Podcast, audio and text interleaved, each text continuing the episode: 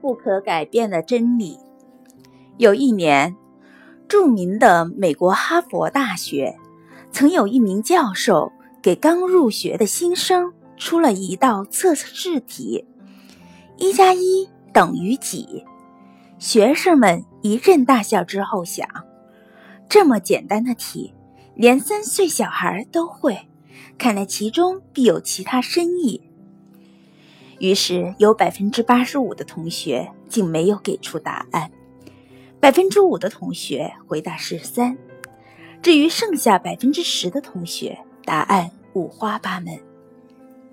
于是，教授公布了最后答案：二。